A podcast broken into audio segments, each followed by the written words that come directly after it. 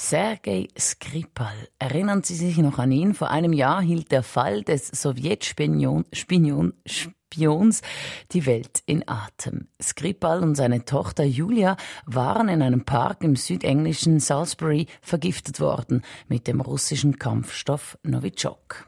Skripal war das, was man einen Doppelagent nennt. Ein russischer Geheimdienstoberst, der russische Agenten an den britischen Geheimdienst verrät. Doppelagenten im Zwielicht von Spionage und Gegenspionage. 100 Sekunden Wissen dazu von Thomas Weibel. Spione sind loyal, nur nicht gegenüber dem Land, in dem sie leben. Aber da gibt es Agenten, die kennen mehr als eine Loyalität, Doppelagenten spionieren für und gegen die eine wie die andere Regierung. Zum Beispiel die legendäre Nackttänzerin und Kurtisane Mata Hari. Seit 1915 deutsche Spionin in Paris, horchte sie gleichzeitig Generäle für die Franzosen aus. Bloß schon früh kam der britische Secret Service zum Schluss, dass die Tänzerin zwar unvergleichlich schön, als Spionin aber harmlos war.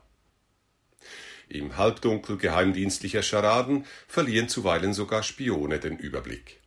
Hinter dem deutschen Doppelagenten namens Bambi soll sich der Geheimdienstler und Journalist Günther Tonn verborgen haben, der seit 1955 für den KGB spionierte. Nur was er weitergab, war fingiert, denn tatsächlich soll Tonn die Russen ausspioniert haben.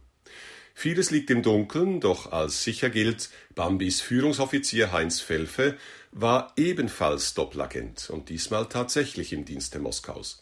Dass Bambi nicht zu trauen war, war den Russen bekannt und egal, denn als Bambi aufflog, beschleunigte das Felfes Karriere beim Bundesnachrichtendienst. Doppelagenten sind ungemein effizient. Weil sie hartgesottene Spionageprofis sind, kennen sie das Metier.